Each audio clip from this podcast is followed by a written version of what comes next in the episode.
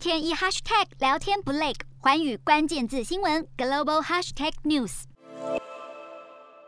柬埔寨是本届东协轮值主席国，总理洪森在七号他出访缅甸，这也是缅甸去年爆发军事政变之后第一次有外国元首来访问。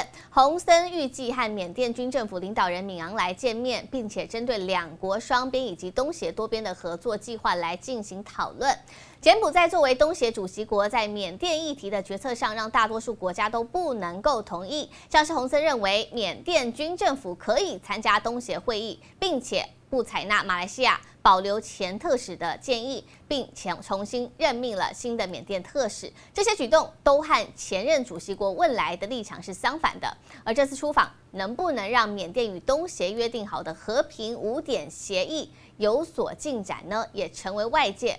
关注的重点，瞄准新南向商机，剖析东南亚发展。我是主播叶思敏，每周五晚间九点记得锁定，看见新东协就在环宇新闻 MOD 五零一中加八五凯播二二二及环宇新闻 YouTube 同步首播。